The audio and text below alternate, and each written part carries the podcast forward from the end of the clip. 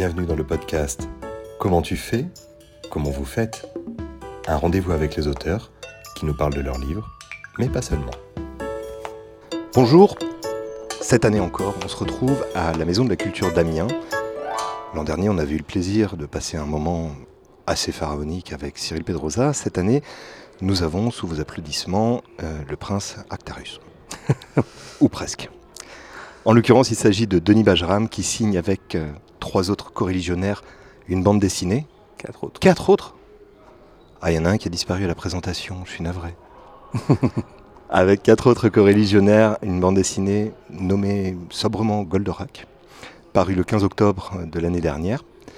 Et la Maison de la Culture lui consacre, alors pas simplement à vous, Denis Bajram, mais à la bande dessinée, une exposition dont Marie-Luz Seva est la co-commissionnaire.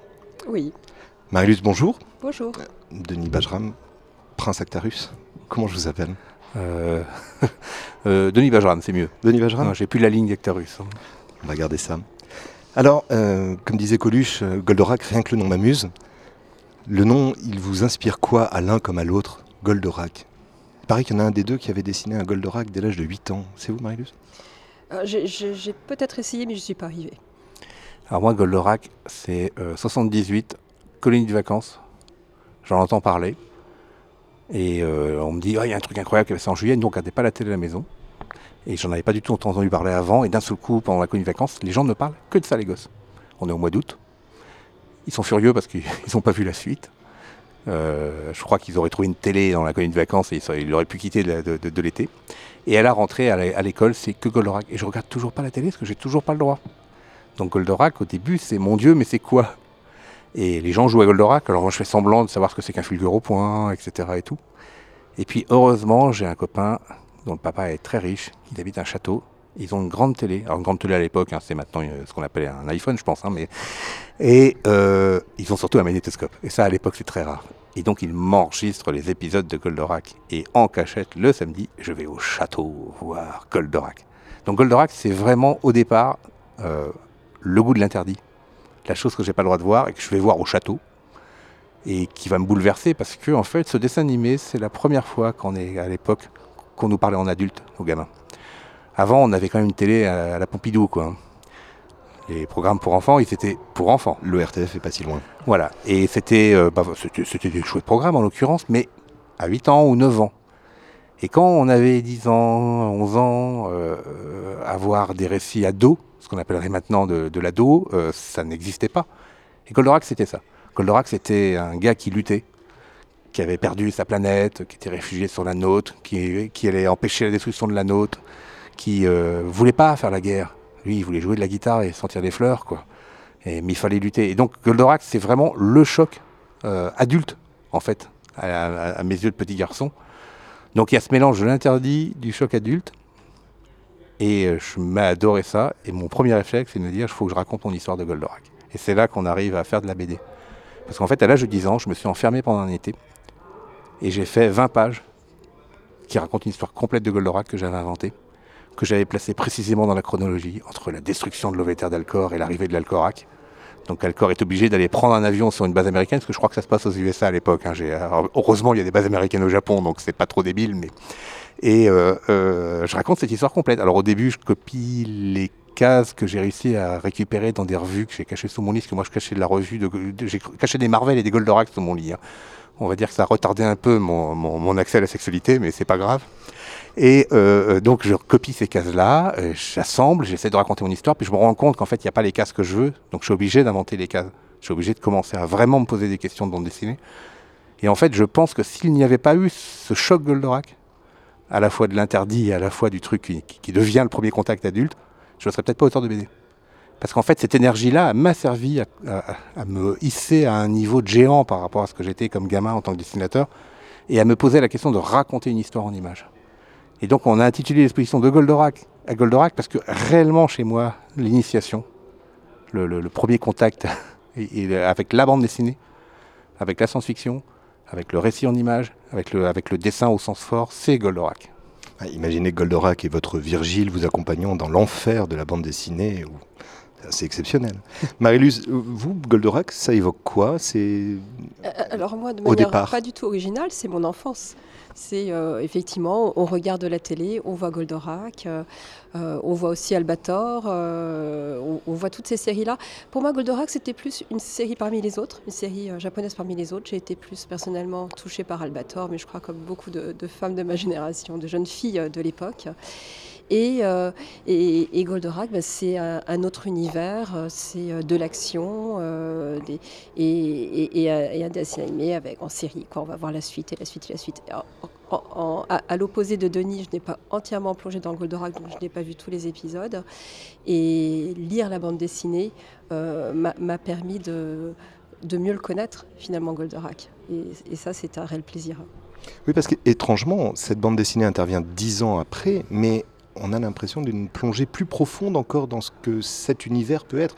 Un univers extrêmement spécifique.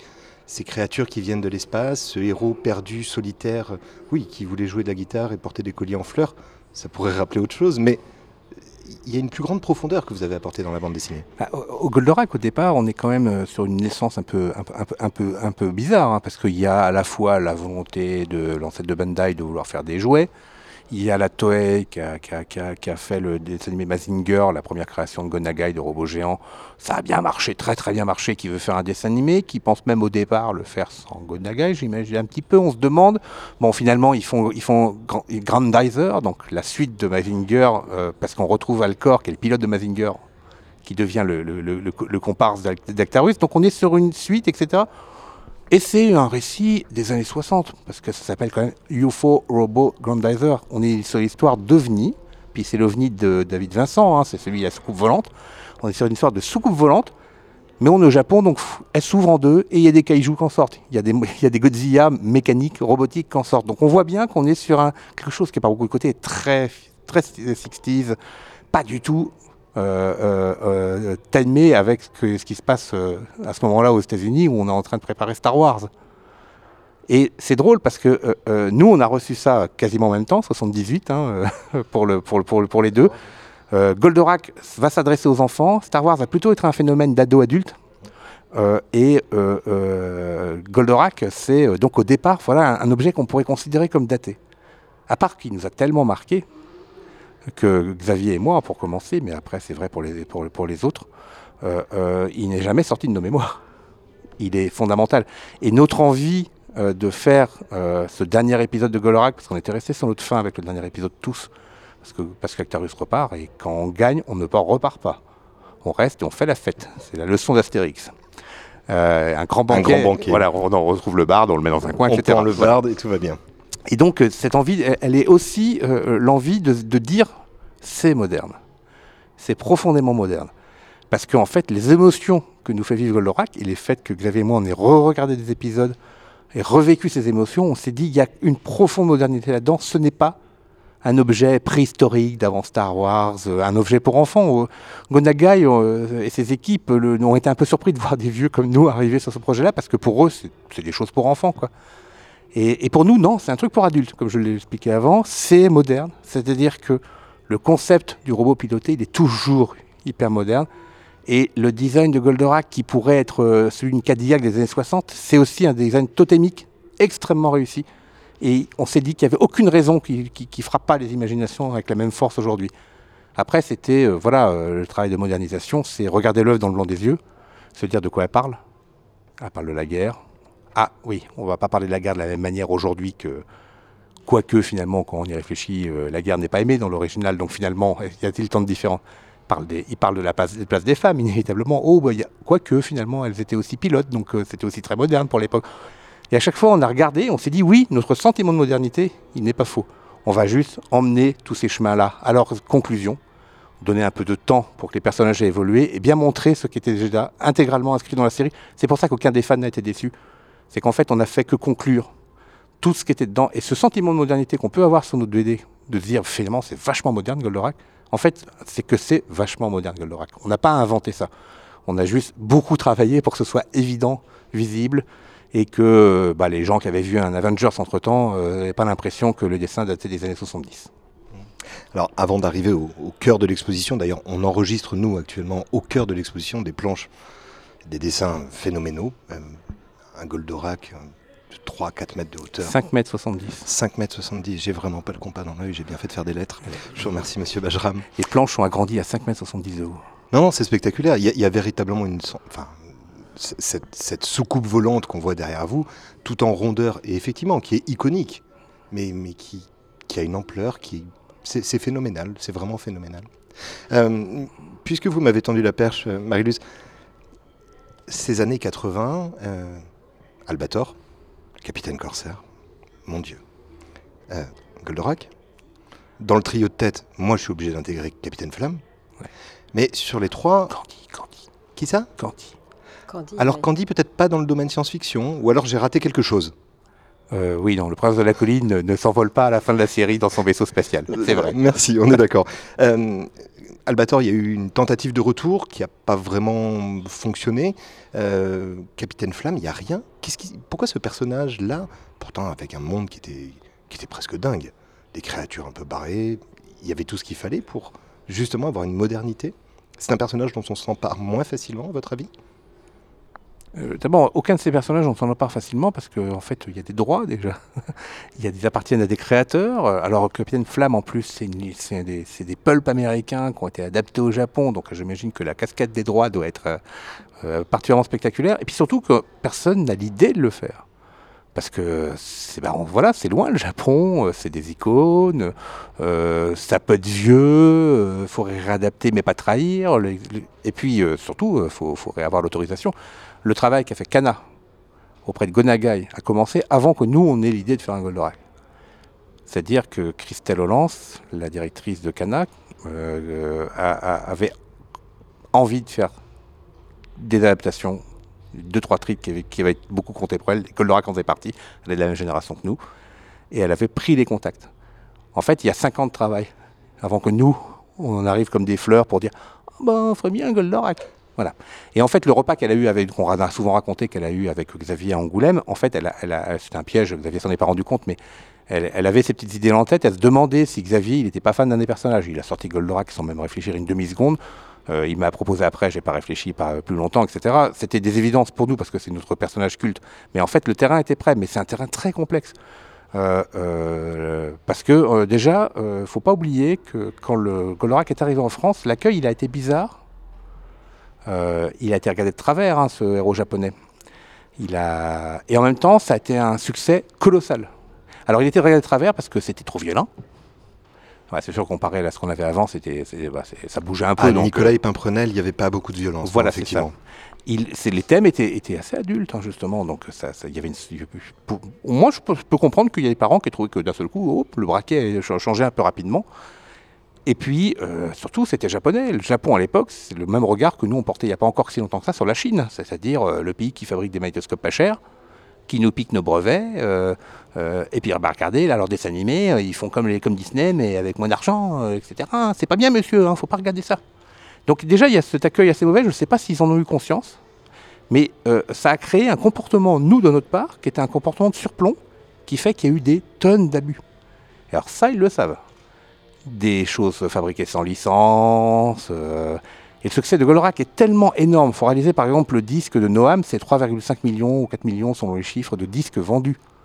On est sur du... Euh, Harry Potter, c'est de la gnognotte à côté. On est sur un phénomène générationnel total. C'est-à-dire que ça écrase tout au Noël suivant, euh, le jouet Goldorak, c'est les, les, batailles dans les supermarchés pour l'avoir. Et il y a des enfants qui pleurent parce qu'ils ont eu Mazinger à la place.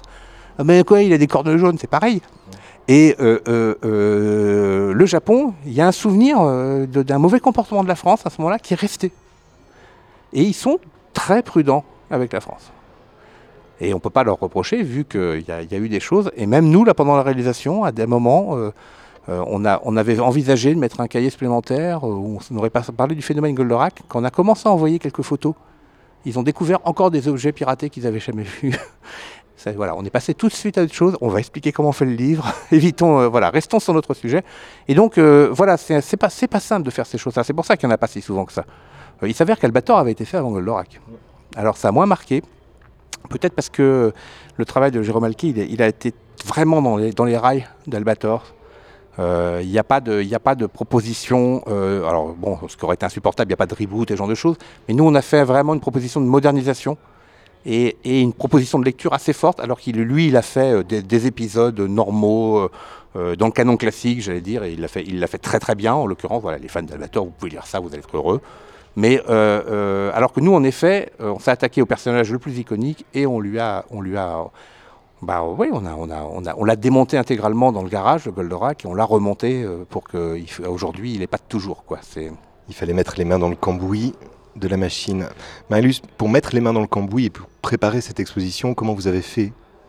De quoi vous partez pour créer le fil thématique, le choix des planches? Comment tout ça s'organise? On parle avec Denis, on discute beaucoup, on réfléchit sur ce qu'on veut dire, sur ce qu'on veut faire. Euh, moi, mon, positionnement, c'est de, de, réussir à trouver ce que veut dire l'auteur sur son œuvre enfin sur votre œuvre en l'occurrence. Et, euh, au début, l'étage ne devait pas être que sur la bande dessinée. On, voulait aussi euh, parler bah, des débuts de Denis, du premier Goldorak de Denis. On a, envisagé ça. on avait aussi envisagé parler du dessin animé.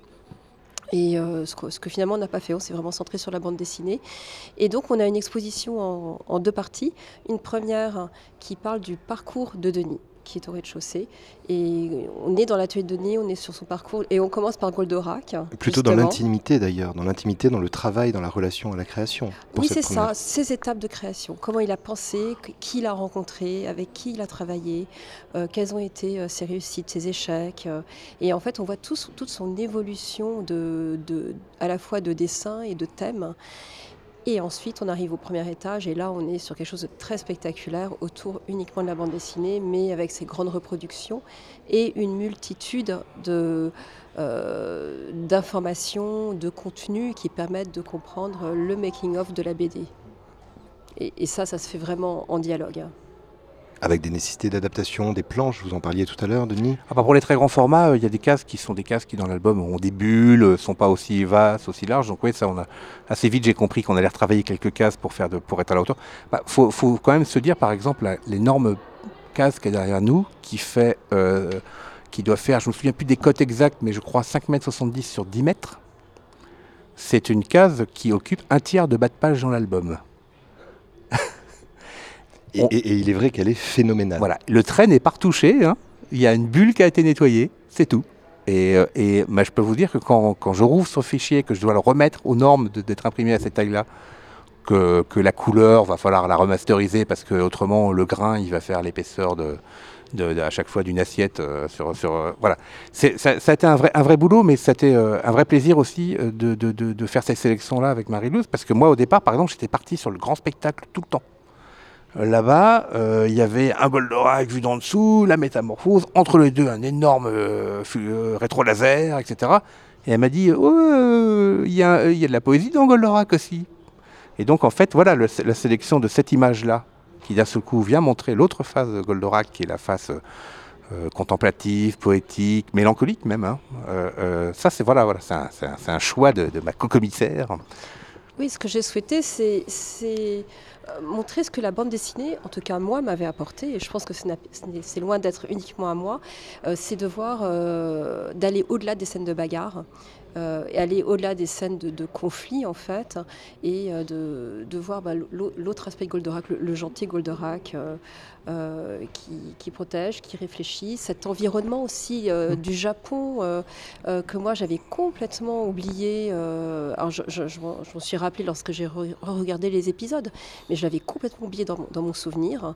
Euh, j'étais davantage sur les fluoropoints, stéroages, etc. Et, j'ai vraiment souhaité qu'on mette ces images du Japon pour montrer euh, à quel point c'est un, ça a une origine japonaise et ça s'ancre dans une histoire japonaise et dans une culture japonaise qui existe encore aujourd'hui. Ces images-là, on, peut, on va au Japon et on les voit réellement. C'est comme ça qu'on a mis cette grande image qui se passe au temple Shinto, puis qu'après, en en discutant, on a fini par créer une zone où on parle de, ce que c'est qu'un temple Shinto, euh, parce que d'un seul coup, on se dit que tout le monde n'est peut-être pas très au courant de, la, religion euh, principale au Japon, euh, et que c'est une religion animiste, une religion de la nature, et que donc ça résonne très fort avec, avec ce qui est Actarus, le prince des fleurs. Quoi. Donc c'est c'est un peu comme ça que c'est né au départ de, cette discussion, d'essayer d'avoir toutes les facettes. Et puis on a, on a fini par plonger, plonger dans le détail, dans la sélection des planches. Euh, pour, ce, qui, est intéressant, c'était de de, montrer certes les, scènes euh, qui font la narration de, la bande dessinée euh, autour de, Goldorak, du Golgoth, etc. Mais aussi de montrer là où ça se passe, c'est-à-dire ça se passe dans un Japon naturel, ça se passe aussi à Tokyo, euh, avec ces, milliers de fenêtres que Denis a absolument tenu à dessiner. Et, Denis, Brice et Alexis, hein, les fenêtres, on les a fait à trois, autrement je serais mort. Hein. Absolument. Et, pour moi, là, on rentrait dans, la, dans la pensée de l'album comme dans sa réalisation. Parce que vous introduisez également cette, relation qui est au cœur de toute la narration de Goldorak, c'est cette relation entre l'homme et la machine. Une symbiose, une fusion, une, adéquation. On, voit à quel point, alors cette planche que les auditeurs qui n'ont pas la couleur n'ont pas la chance de voir comme nous, mais cette planche qui effectivement montre euh, un homme avec dans le lointain ce robot gigantesque il y a, comme une, on lui, on lui devine presque une bienveillance, une fascination, une admiration, et en même temps, ce sont deux créatures qui coexistent et, ensemble combattent, affrontent, etc. L'exposition montre parfaitement cette dimension humaine. Le robot n'est jamais qu'une projection de l'homme. C'est un texte qu'on n'a pas pu garder, hélas, parce qu'on a écrit plus euh, que, ce qu'on a pu mettre. C'est toujours la limite de l'exercice. On avait fait un texte même sur la question du robot. Parce qu'en fait, on l'appelle robot, mais c'est pas un robot, Goldorak. Euh, un robot, c'est une, machine euh, programmée, euh, autonome entre guillemets dans sa programmation. même historiquement, c'est le serviteur mécanique, hein, le, terme en, tchèque, je crois, enfin je ne sais plus. ça veut dire serviteur, tout bêtement. Donc voilà. Et Goldorak, c'est pas un serviteur, il n'a pas d'autonomie tant qu'Actarus n'est pas à bord. Il y a Goldorak, c'est une coquille vide. Goldorak, c'est plus, par beaucoup de côtés, un exosquelette. On n'est pas loin d'un Iron Man géant.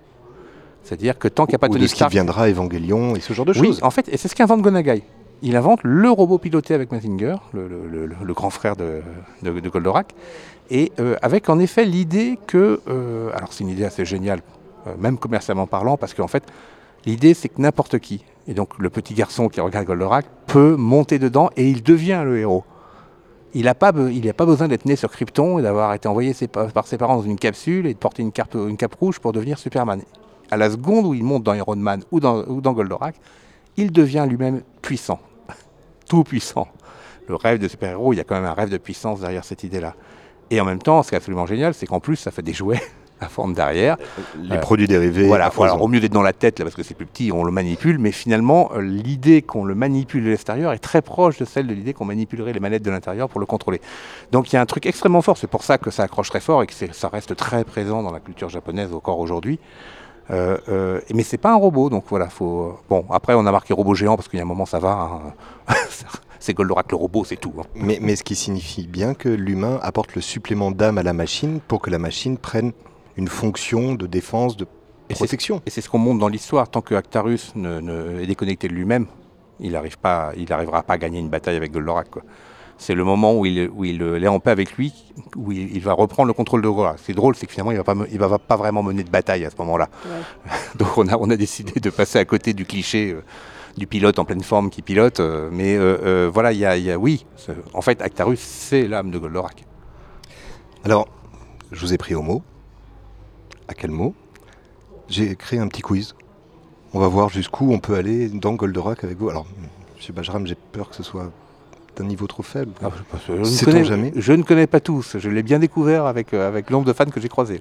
Alors, euh, première question. Goldorak affronte donc des aliens, des créatures de l'espace, mais pouvez-vous me dire quel est le personnage de Gottlieb dessiné par Meister, qui est un super-héros français, qui a affronté lui aussi Goldorak? Bah, J'imagine que c'est Super Dupont. Absolument, Super Dupont en 2015 dans l'album Meister et Boule de Gomme. Bravo. Euh, deuxième élément. je, viens d'essayer la sueur sur mon front, hein, je, tiens à signaler. J'aurais pas dû dire super-héros français. je dis super-héros en charentaise peut-être. Ah non, c'est encore plus clair. Euh, Goldorak a le planitron, ces disques shuriken qui permettent de découper de manière assez nette. Hein, ça, fait des tartares assez fameux. Est-il vrai que la marque Anorak a refusé euh, que l'on produise les anneaux RAC pour les planitrons? J'espère que si on leur a proposé, ils ont refusé, oui. Qui fut le premier chanteur du générique Goldorak? Alors le premier c'est Enrique, c'est pas Noam, contrairement au, piège courant, euh, parce qu'en fait le premier générique, euh, qui avait été écrit par Pierre Delanoë, le, le, grand parolier de, de, de Sardou, d'autant de gens comme ça dans les années 70-80, qui a été le patron de la SACEM aussi, hein, enfin le, le, président. On, arrivera aux, aux, OGC un peu plus tard. Voilà. Euh, euh, bah le générique qu'on entend dans, les, dans, les, dans, les, dans, la première diffusion, en fait, il a, il a posé un problème. Parce qu'en fait, il avait utilisé le mot race dedans. Voilà. Et euh, donc, je ne sais plus s'il défendait notre race ou qu'il n'est pas de notre race. Enfin, bon, c'était utilisé en termes de il y a des extraterrestres, il y a la race humaine, il y a, il y a la race extraterrestre c'est du racisme interspatial, c'était assez relatif, mais bon, c'était pas très adroit à l'époque, et, et, ça a fait scandale, et donc ça a provoqué la création immédiate d'un second générique. Et donc je crois dès la rentrée 78, alors que ça avait commencé en juillet, euh, il y a le générique de Noam qui arrive. Alors là, le choix de Noam, c'est on, quitte le, générique épique euh, d'origine, parce qu'en fait, le, Pierre Delanoë avait écrit des paroles pour le générique japonais. En fait, c'était bien la musique qu'on entend en permanence dans Goldorak. La, la musique du générique japonais. Voilà. Et là, là, il y a, un, nouveau morceau qui est écrit, qui, est mélancolique, parce qu'il ne faut pas que c'est l'air violent. Les paroles sont doucereuses. La voix du jeune Noam euh, est tout aussi doucereuse. Ça sent la guimauve. Voilà. Et l'idée, c'est de dire, mais non, Goldorak, c'est chou voilà. Il est mignon. Et, donc celui-là, il sort en 45 tours. Et c'est celui-là qui devient un énorme et colossal succès. Mais donc tout le monde pense que c'est le premier générique. Mais non, le premier générique, c'est Gloire à Enrique euh, de Question suivante. Actarus, euh, le personnage principal qui est au cœur, qui donne l'âme à la machine géante, euh, son nom est-il inspiré d'une étoile? Oui, Acturus, bien sûr. Tous les noms des personnages sont inspirés d'étoiles quasiment. Alcor, c'est euh, le professeur Procillon. Euh, en fait, l'adaptateur, à euh, son nom m'échappe. tu vas pouvoir m'aider. Oh, Gatineau, voilà. voilà ça y est. Qui fait la voix de Procillon, justement, le professeur Procillon, l'adaptation qui est né à Amiens. On a découvert cette découverte de, de, Marie-Louise pendant le. Bah, pareil, on n'a pas osé faire un panneau. Il est né à Amiens. Ça un, un petit peu trop. Mais Goldorak, né à Amiens. Mais. Ça, ça, de la gueule. Donc tous les noms des, personnages de Goldorak sont nés à Amiens, finalement. Et effectivement, sont des dérivés de noms d'étoiles légèrement adaptés. Euh, Actarus et Arcturus, etc., etc. Vega pour la lyre, Miguel pour Orion. Euh, il y a juste Misa et Misar, en fait, pour la grande ours. Mais effectivement, tous inspirés. Enfin, et Vénusia pour la planète Vénus. Hein, enfin... Ah, celui-là, je l'avais raté. Oui, il est, trop, il est trop évident, en fait. Alors, il existe le fulgure au point, il existe le cornofulgure. Existe, existe-t-il pardon, le point pelleteuse? Je crains que oui. Je pense il est très fort, il est redoutable. Je, crois que dans un épisode, en effet, on y a droit. Donc, euh. et, mais je pense que euh, que ce soit les Japonais ou les traducteurs français se sont dit que ce serait la seule fois. Et alors, dans ce cas-là, une question subsidiaire, à quoi sert le point pelleteuse? À pelleter euh, Pas tout à fait. C'est à ramasser les débris de Goldorak dans l'espace lorsqu'il est en péril. Ah oui, ah bah voilà. Épisode 19, voilà, pour la source. Voilà, mais merci, merci de l'information. Avec un immense plaisir. Euh, l'exposition s'ouvre aujourd'hui, dure jusqu'à quand, Marilus? Jusqu'au 2 octobre. Jusqu'au 2 octobre, ça laisse quelques mois pour euh, lire chacune des planches et y passer une bonne dizaine de minutes sur chacune, puisqu'il y a véritablement de quoi découvrir l'ensemble de la bande dessinée. Il y a bien d'autres choses à parcourir. À mon grand regret, il n'existe pas une seule de métamorphose pour que l'on puisse rentrer nous-mêmes dans la machine. Euh, deux dernières questions.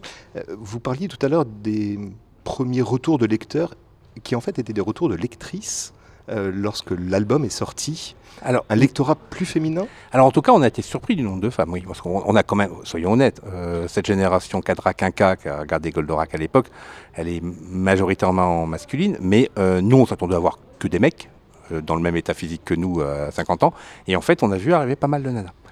Et euh, en discutant, on s'est aperçu qu'il y avait quand même pas mal de mecs qui avaient regardé Candy. et, ça ne s'avouait pas. Et pas mal de nanas qui avaient préféré Goldorak à Candy aussi. C'était pas obligatoirement le classement de genre un peu débile qu'on. Non, mais à l'époque, on pensait de tout bêtement. Hein. Moi, je regardais Candy parce qu'il y avait cinq sœurs, alors j'avais pas le choix. J'aimais bien en fait, hein. mais je l'aurais jamais dit dans la cour d'école. Ouais. Euh, quand, aimer Candy quand on était un garçon en 1982, c'était genre. Euh, c'était un peu comme pleurer devant Belle et Sébastien. C'est ça, voilà, fallait, fallait pas le dire. Alors qu'en, alors qu'en fait, je n'ai pas dû être le seul à, vouloir vraiment savoir qui était le prince de la colline. Bah et euh, mes sœurs, en fait, adoraient l'oracle. Hein. D'ailleurs, on a tous été le prince de la colline à un moment ou à un autre. non? Non, j'étais pas assez ah, blond quand même. Hein. Donc, un, un, lectorat féminin qui apparaît et qui vous dit quoi en fait à la lecture de cet album? Ah bah, Alors déjà, euh, alors nous on a une chance miraculeuse sur cet album, c'est que euh, euh, de très rares exceptions près, on n'a que des gens mais hyper heureux. Alors parfois sur des simples bases de nostalgie évidemment, retrouver le héros de leur enfance qu'on n'a apparemment pas trahi, c'est un plaisir énorme. Mais on a aussi eu des, des, gens habitués quand même à, culturellement à faire des choses assez, des choses de très haut niveau, qui ont accepté de rejouer le jeu comme ça de, de, de, de cet album qui est très simple par beaucoup de côtés et qui ont pris un plaisir très simple et qui sont venus nous le dire. On a voilà et on s'est retrouvé à voir à la fois les reportages d'Arte et à la fois le, le, les, les, les, les, feuilles de chou. Euh, et non, c'était vraiment top. Et l'accueil, il est, il est, il est de partout le même. Les gens sont heureux d'avoir lu ce livre. Et ça, c'est c'est très très rare de vivre ça en tant qu'auteur. Euh, et, alors après, le nombre de gens qui sont venus nous raconter des morceaux de leur vie à cause de ça, par exemple, cette femme qui était devenue euh, ingénieure parce qu'elle adorait Goldorak, et venir à une dédicace de Goldorak, Belgique, en Belgique en l'occurrence, pour elle, il y avait un petit côté, elle venait au temple remercier. Euh, elle avait sauté sur l'occasion et il fallait qu'elle dise à quelqu'un qu'elle voulait dire merci à Goldorak. Et on, était sans doute à ce moment-là les intermédiaires pour, pour, toucher Gonagai, je ne sais pas. Et, et, ça, ce genre de choses, on a eu plein de fois. On a vu des choses même complètement incroyables. On a vu des gens attendre ça, c'est la partie effrayante. Attendre des nuits complètes devant des librairies pour avoir des, pour avoir des, signatures. Et même, alors, il y a une librairie qui avait encore quelques collectors qui annonçaient que le matin, les premiers arrivés auraient les collectors pour la séance de signature. Donc les gens attendent devant. Le truc se nourrit. Personne ne savait combien il y a de collectors. La librairie ouvre. Il y a trois frères qui sont en tête, qui sont venus, un, de, un, d'Espagne, un de je ne sais plus, d'assez loin. Il y a trois collectors qui sont là. Ils vont tous avoir leur collector. Ils sont super heureux. Il y en a, le troisième, il prend son collector, et le libraire, le libraire nous a raconté ça. Puis il se tourne vers derrière, le mec qui était derrière lui, qui avait passé la nuit avec eux, qui était venu d'Algérie. Et il dit, oh non, tu peux pas repartir les mains vides. Et alors qu'il avait passé la nuit pour avoir son collector, il le donne à l'Algérien. Alors là où les enfants pleuraient à l'époque, vous avez fait des, des heureux? Ben, nous, euh, quand on nous a raconté cette histoire, là, en plus il y avait une chorale qui était en train de chanter le générique. moi, j'ai eu le moment où j'ai senti que ça allait, que ça allait, ça allait tourner euh, au tram. Et donc, j'étais complètement. Euh, enfin, on, était tous hyper émus. Et, euh, mais on s'est dit, merde, il y a des valeurs Goldorak en fait. Et ils n'ont pas oublié les gamins. Ça, dans Goldorak, les personnages, ils faisaient ça, quoi. Et en fait, on a vu plein de fois alors que parfois ça se bat un peu dans les séances de dédicace, hein, faut pas se cacher. Pas une fois sur ce Goldorak qui a eu un mauvais comportement, et on a vu plein de fois des gens qui laissaient passer, tant pis, oh, mais c'est pas grave, je suis tellement content d'être là, etc. Génial. Donc euh, ce bonheur de lecture, c'est vraiment, on le doit à Goldorak, parce que les gens sont... Ce, ce Goldorak, c'est marrant, ce Goldorak qu'on accusait d'être trop violent s'avère être... Euh, euh, le prince de la, de la, paix et de, et de l'entente euh, dans la génération qui l'a regardé. Donc c'est vraiment euh, une incroyable expérience. Je sais que je ne revivrai sans doute jamais ça de ma vie. et, et, et c'est pour ça que quand on nous dit voulez-vous faire un 2, je dis non. Parce que c'est tellement magique ce qu'on a vécu entre nous. On a, déjà le 3 en fait. Non, non, mais ce qu'on a, a, vécu entre nous, co-auteurs, de réussir à synthétiser en un seul auteur comme ça, avec cette force-là, et on voit sur les planches, on est incapable de savoir qui a dessiné quoi.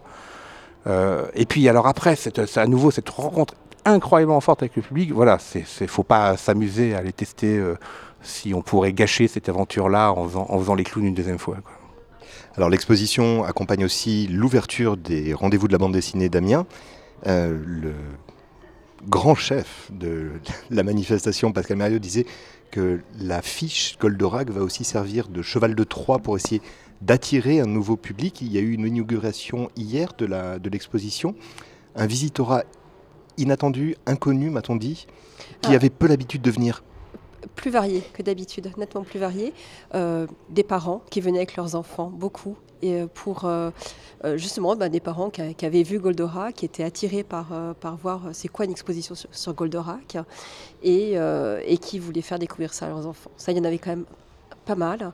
Et, oui, et, de tout, finalement, de, tout, type de personnes. Peut-être des personnes qui vont au festival habituellement et qui viennent ici, euh, et peut-être des personnes euh, pour qui Goldorak parle et, qui veulent venir. Quand, on avait parlé de, l'exposition, moi dès le départ, j'ai fait bon, on a cette chance d'avoir ce phénomène Goldorak.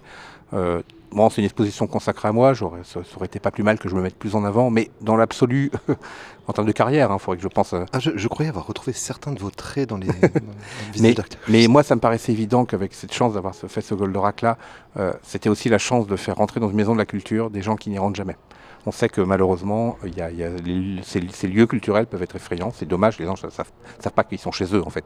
Et là, là, voilà, dès le départ, on s'est dit, voilà, on, comme pour l'affiche du festival, à la MCA, euh, euh, Goldorak, c'est une porte d'entrée incroyable. Et euh, si les gens rentrent dans une maison de la culture et comprennent qu'on leur parle, que c'est pas pas uniquement euh, des chefs d'encaisse avec des accents allemands qui jouent des œuvres incompréhensibles, euh, euh, mais que c'est voilà, des maisons de la culture au sens large. on aura marqué des points. Et à chaque fois qu'un, qu'un, qu'un, que quelqu'un est un peu plus cultivé, le monde est un peu moins bête. Oui, je pense que, que ça, ça, c'est vraiment dans la lignée de, de ce que souhaite la Maison de la Culture aujourd'hui depuis quelque temps, c'est de faire venir le, le, plus de monde possible, d'être le plus ouvert et d'ouvrir les portes le, le, mieux qu'ils le peuvent. Et, et, cette exposition répond aussi à, à, à ce souhait-là. Moi aussi, j'adore le Festival d'Amiens, parce que c'est, c'est une coproduction entre les deux. Le Festival de la bande dessinée d'Amiens n'a jamais oublié ses racines populaires de la bande dessinée. Et a toujours en même temps su tendre l'arc au maximum pour aller à des moments sur des choses on en, par, on, en, parlait juste avant, des expos parfois difficiles, euh, avec, des auteurs moins évidents, etc. Et la, force de ce festival, c'est justement de, voilà, de prendre les gens par la main de Titeuf, ou par la main de Goldorak, euh, ou par la main de Batman, et puis à un moment, bah, ils, ouais, ils pourront plus facilement aller voir une expo Cyril Pedrosa. Euh, et, c'est super, parce que c'est ça qui est merveilleux. Enfin, il n'y a, a, rien de mieux que de découvrir des nouveaux mondes. Et je pense que ce festival est incroyable pour initier les gens à la bande dessinée. Quand ils sont initiés, pour leur montrer des choses plus pratiques. Quand ils sont plus pointus, pour qu'eux-mêmes finalement s'investissent, deviennent bénévoles souvent. Ici, on a un public d'une qualité.